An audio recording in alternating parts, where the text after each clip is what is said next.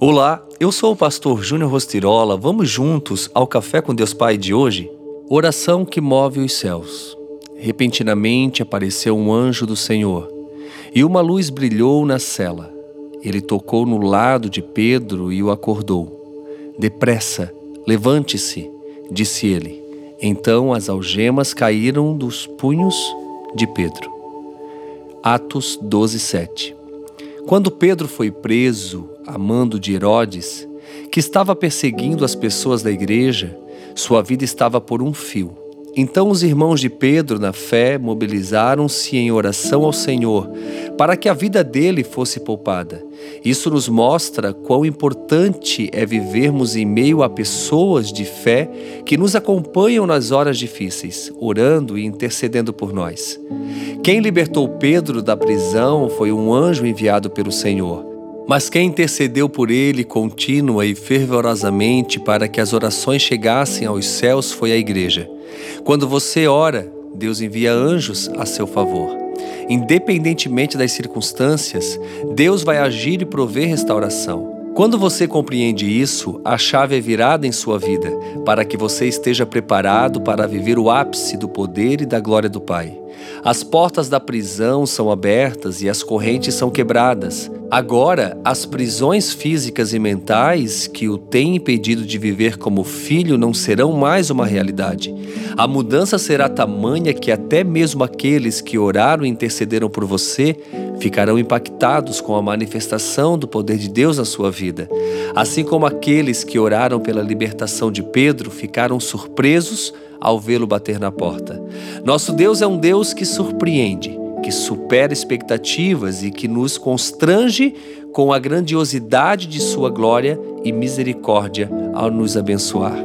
E a frase do dia diz: Há momentos em que devemos ficar quietos, apenas precisamos deixar a nossa fé em Deus falar e agir por nós. Hoje eu quero orar com você. Oremos.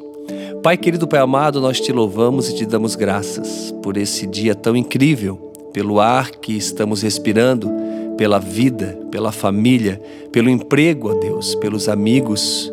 Senhor, nós sabemos que em todo tempo o Senhor é fiel e cuida de cada um de nós. Eu oro para que cada vida que nesse momento está me ouvindo possa de fato entender o quanto ela é preciosa para ti o quanto ela é amada, o quanto ela é aceita, o quanto realmente o Senhor trabalha em favor de cada uma delas. A tua palavra diz que tu não dormes e nem cochilas. E de fato, nós entendemos isso. Porque em todo tempo o Senhor vem falando através de muitas palavras.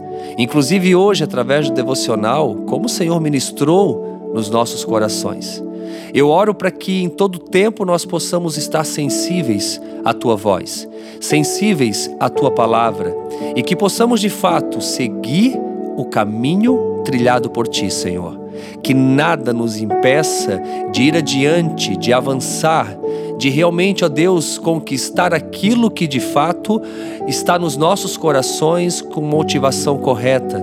Senhor, eu oro para que esta vida que me ouve possa em todo tempo saber que não há nada que o Senhor não possa mover, não há nada que o Senhor não possa fazer, não há nada que o Senhor não possa realmente agir.